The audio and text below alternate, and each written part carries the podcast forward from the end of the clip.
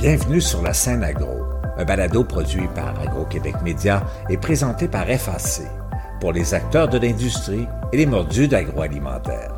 Nous partageons l'actualité, des entrevues exclusives, des dossiers, portraits d'entreprise et plusieurs sujets liés à ce secteur représentant un véritable moteur pour l'économie du Québec. Bonne écoute. Ici Lionel Levac. Malgré de nombreux défis et les inquiétudes économiques et géopolitiques, l'agriculture canadienne se porte assez bien. Dans ce deuxième reportage sur Nourrir l'avenir, l'événement marquant le jour de l'agriculture canadienne, je vous présente une série de témoignages exposant les enjeux qui confrontent le secteur. Voici mon reportage. Innovation, environnement et développement durable sont parmi les défis de l'agroalimentaire. La ministre d'Agriculture et Agroalimentaire Canada, Marie-Claude Bibeau, le rappelait lors de son passage à Nourrir l'avenir à Ottawa. Les événements météorologiques extrêmes entraînent des milliards de dollars en pertes économiques, sans compter la pression sur les chaînes d'approvisionnement alimentaire et aussi le stress subi par nos productrices et producteurs agricoles.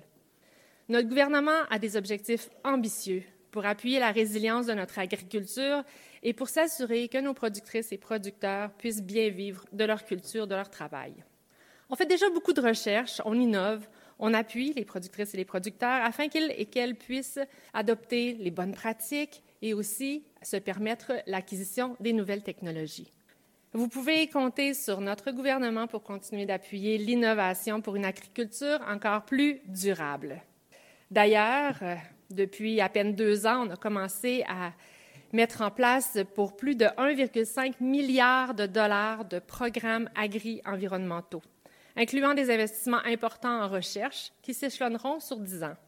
Avec les provinces et les territoires, on porte l'enveloppe du Partenariat canadien pour une agriculture durable, le nouveau cycle de 2023-2028, on a augmenté le budget cette fois à 3,5 milliards de dollars. Et pour appuyer le développement durable du secteur à long terme, on est en train d'élaborer la stratégie pour une agriculture durable. Et d'ailleurs, je vous invite à contribuer à cette réflexion. Vous pouvez le faire en ligne et à travers toutes vos associations, évidemment, d'ici le 31 mars. Un des défis de l'ensemble de la société est de voir à ce que chaque Canadien mange à sa faim. Financement Agricole Canada profitait de la rencontre pour faire le point de sa campagne contre la faim. Sophie Perrault, vice-présidente exécutive et chef de l'exploitation. Juste de terminer l'année 2022. Alors, l'année passée, on a amassé 36 millions de repas pour les banques alimentaires canadiennes. Puis cette année, on a battu notre record. On est à 40 millions de repas.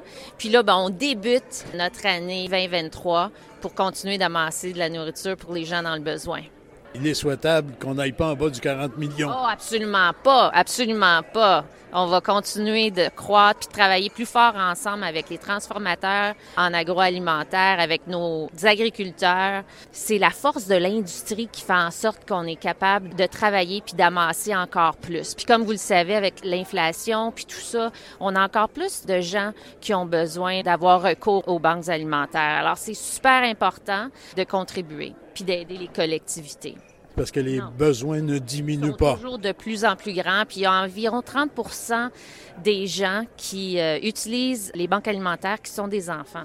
Alors, juste de penser à ça, que les jeunes, avant d'aller à l'école, il faut s'assurer qu'il y ait un bon déjeuner, qu'ils soient bien nourris. Alors, j'espère que ça va vraiment sensibiliser les gens pour donner de plus en plus. Merci beaucoup. Merci. Les dons sont calculés en nombre de repas, mais l'aide se traduit parfois d'autres façons.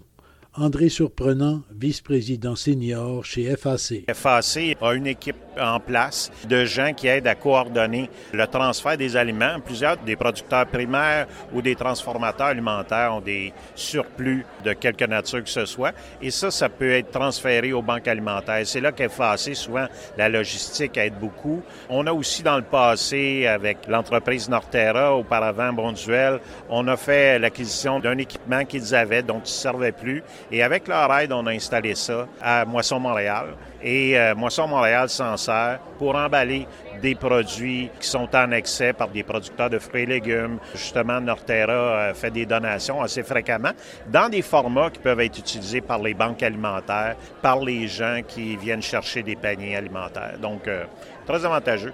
Donc, ça, c'est la démonstration que votre campagne, euh, bien sûr, euh, on sollicite des dons, mais ça peut prendre ces formes-là là, de soutien de l'équipement, de la fourniture d'équipement, de l'aide à la logistique, etc.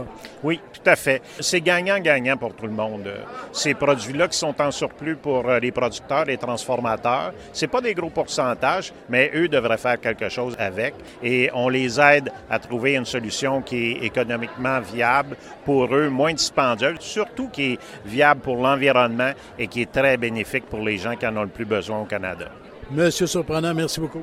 Fait plaisir. Le jour de l'agriculture canadienne permet un peu de recul sur le quotidien, mais les préoccupations restent toujours à l'esprit. Martin Caron, président de l'Union des producteurs agricoles. Quand on vient ici, entre autres, c'est de nous ouvrir un peu à toutes les choses qui peuvent arriver, les perspectives aussi côté économique, et de voir aussi les témoignages des gens qui nous amènent une nouvelle vision des fois ou qui nous ramènent à se poser euh, des questions. Justement, vous parlez de perspective. Il y a de l'inquiétude encore dans l'air euh, et ça, vous le sentez chez vos membres? Oui, absolument. Tout l'aspect de l'inflation, la hausse des taux d'intérêt, c'est sûr qu'on surveille ça de très près, sachant d'autant plus que l'augmentation des taux d'intérêt est rendue à plus de 4% il y a 50% des prêts agricoles qui vont être renouvelés cette année. En tout cas, on pense que c'est 50% Donc, ça va avoir des impacts au niveau économique sur nos entreprises agricoles. Ça il va falloir faire une demande vraiment officielle puis une demande urgente par rapport au niveau des gouvernements de façon à compenser une partie des coûts énormes que ça représente pour certains agriculteurs. Oui, puis je peux penser, entre autres, au niveau des régions périphériques présentement qui ont des hausses de coûts plus élevées en lien avec le transport et le diesel. Donc, eux ont assumé. Ça qu'il va falloir être capable rapidement d'amener des aides pour soutenir, ramener la liquidité au niveau des entreprises pour être sûr, parce qu'on a eu une augmentation du nombre d'entreprises. Donc, il faut maintenir, il faut pérenniser ces entreprises-là et surtout aider la relève agricole qui sont vraiment en avant-plan et qui sont plus à risque que toutes les autres entreprises. Et c'est un message aussi que vous allez élaborer au Congrès de la relève agricole dans quelques semaines. Absolument. Puis euh, très prochainement aussi, on va lancer quelque chose, entre autres, pour s'assurer qu'on capte bien les messages qu'on a de chacune des productions puis des secteurs qui sont touchés plus présentement. Merci beaucoup. Merci. Et effectivement, les conditions de la relève restent toujours préoccupantes, même dans une grande rencontre. Julie Bissonnette, présidente de la relève agricole du Québec, tout de même très heureuse de se retrouver à Ottawa. Plusieurs raisons. Premièrement, le, réseautage, c'est sûr que c'est toujours un, bon objectif de, rencontrer des gens. Ça fait longtemps aussi qu'on s'était pas vu en vrai à grandeur du Canada. Fait que juste ça, je trouve ça très intéressant. Aussi, moi je trouve que c'est une journée qui permet de célébrer l'agriculture. Fait qu'il y a des thèmes différents, l'innovation, la durabilité, Là, on vient d'entendre les, les, peuples autochtones. Ça nous enlève des dossiers habituels, puis on voit ça à large échelle. Puis je trouve que c'est tout enrichissant d'entendre d'autres choses, puis prendre le temps de s'asseoir et d'écouter d'autres choses sur notre agriculture canadienne. Effectivement, la perspective change.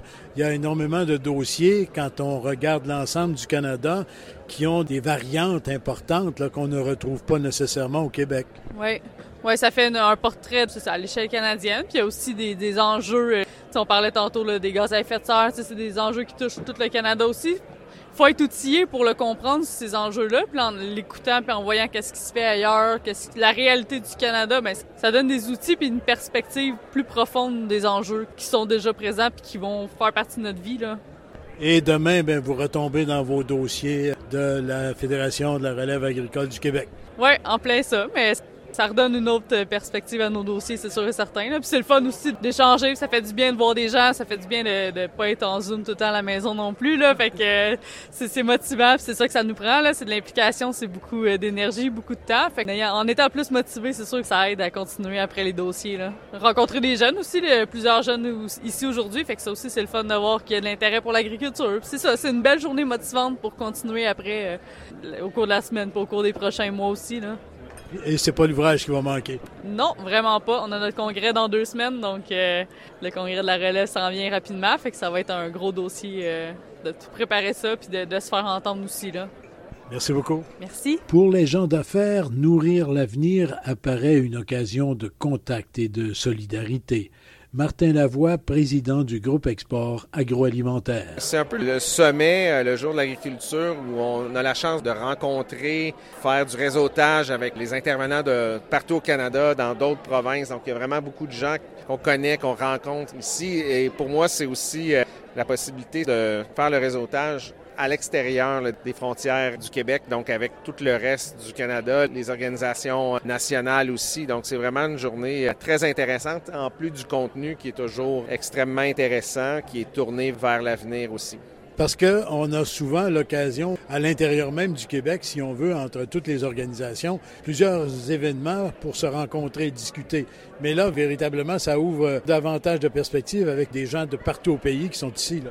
Oui, tout à fait. À peu près tous les secteurs sont représentés. Il y a des visions différentes, des conférenciers très intéressants aussi. Puis moi, j'ai été longtemps aussi basé à Ottawa, là, donc c'est une belle opportunité de revoir plusieurs visages connus. Et souvent, il y a des choses qu'on peut euh, travailler ensemble et, et bâtir là, pour le futur. Quand on parle du groupe export, on parle surtout, bien sûr, d'exportation à l'étranger, mais est-ce qu'on peut aussi parler d'exportation à l'extérieur du Québec? Tout à fait. Souvent, c'est le premier pas pour les entreprises qui visent à exporter. Nous, on couvre tout ce qui est exportation hors Québec. Donc, on a des activités qui couvrent le marché canadien. Prochainement, on a une mission dans l'Ouest canadien aussi qui vise pour les entreprises à, à développer ce secteur-là, développer des relations avec des acheteurs. Donc, les activités du groupe Export, c'est pas seulement à l'international, puis c'est un marché vraiment très important aussi, le, le reste du Canada. Donc, cette partie-là est très intéressante aussi. Bien, M. Lavoie, merci. Merci beaucoup. L'agriculture et l'agroalimentaire au Canada se portent assez bien, mais il faut être vigilant. Le mot de la fin à l'économiste en chef de Financement agricole Canada, Jean-Philippe Gervais. Monsieur Gervais, comment va l'agriculture canadienne actuellement? Bien, l'agriculture canadienne se porte bien. Si on regarde les résultats de 2022, on regarde le revenu agricole qui a augmenté de façon très appréciable, on regarde les perspectives pour 2023 que l'on a publiées récemment, suggère encore un environnement, somme toute, qui est positif. C'est-à-dire que la demande pour les biens que l'on produit, ce que l'on cultive à la ferme, est quand même très forte à l'international et aussi au niveau local, à l'interne, même malgré les pressions inflationnistes auxquelles les consommateurs font face on se rend compte que la demande pour l'alimentation reste quand même assez forte. Et donc, ça, ça a des opportunités, ça, ça procure des avantages sur le marché, etc. Les prix sont quand même assez positif pour les agriculteurs et en fait toute la filière agroalimentaire. L'envers de la médaille, bien c'est vraiment les pressions sur le coût de production. Donc euh, le prix des intrants a grimpé, les hausses de taux d'intérêt, faut bien sûr les considérer. Ça a été très appréciable dans l'année 2022. Je pense que 2023, on, on peut s'attendre à ce que ces pressions-là vont enfin s'atténuer un petit peu. Je pense pas qu'on va voir les taux d'intérêt diminuer là, très prochainement, mais enfin au moins si on peut les plafonner, mais ça va apporter une certaine stabilité. Mais somme toute, je veux dire, les perspectives sont intéressantes, mais il y a quand même un peu de volatilité, si on veut, qui grouille un peu là, sur le plancher. C'est-à-dire qu'on a encore beaucoup d'incertitudes de savoir comment va évoluer la situation à l'international. La météo reste encore toujours un facteur dominant. Donc, il y a plusieurs facteurs qui créent une certaine incertitude, mais somme toute, je pense que les perspectives sont encore intéressantes en agriculture. La géopolitique aussi, là, les conflits comme en Ukraine, des choses comme ça. Ben, effectivement, le conflit en Ukraine reste encore un, un élément numéro un là, de ce qui se peut se passer sur les marchés internationaux, qui a un impact jusqu'ici au Québec et au Canada. Si on regarde, par exemple, l'entente qui va être échue au mois de mars entre la Russie, la Turquie, l'Ukraine et les Nations unies pour assurer le transport des marchandises à l'extérieur de l'Ukraine, etc. Donc ça, ça crée encore un peu d'incertitude sur les marchés, mais on voit que les marchés sont comme un peu habitués, si on veut, à cette incertitude-là. Moi, personnellement, une des choses que je regarde beaucoup, c'est ce qui va se passer en Chine. Parce que, je le disais précédemment, la demande pour ce qu'on produit est très forte. Et s'il y a un risque, en fait, c'est que l'économie mondiale s'essouffle. Beaucoup de monde disent, ouais, mais l'économie mondiale va se porter bien parce que la Chine a réouvert. Hein? On passe maintenant d'une politique COVID-0 à, une réouverture de l'économie. Ça, ça va entraîner à la hausse l'économie mondiale, oui. Mais l'économie chinoise est plus la même qu'elle était avant la pandémie. Il y a encore beaucoup de problèmes présentement si on regarde du côté du marché résidentiel, etc. Donc, il faut faire attention. L'économie mondiale pourrait ralentir en 2023. Et si elle ralentit, mais toutes les, ce qui est les commodités, et, j'inclus ici l'agricole, on pourrait voir la demande ralentir et ça pourrait peut-être créer certaines pressions à la baisse sur les prix. Donc, je pense qu'il y a un certain risque à ce niveau-là, au niveau géopolitique, au niveau économie mondiale, de voir peut-être la demande s'affaiblir un peu en 2023, parce que présentement, elle reste encore assez forte. Mais somme toute, la volatilité amène beaucoup de questionnements de la part des entreprises agricoles, mais le succès que l'on a eu et l'habileté à innover et à continuer, ce qui est aujourd'hui le thème de la conférence auquel on assiste, bien en fait, c'est de bon augure pour le futur de l'industrie. Merci beaucoup. C'est un plaisir, merci. Ici Lionel Levac. L'invitation est déjà lancée pour le jour de l'agriculture canadienne 2024. Au revoir. Vous avez aimé ce contenu? Suivez la scène agro pour rester à l'affût de l'actualité agroalimentaire. Merci et à bientôt.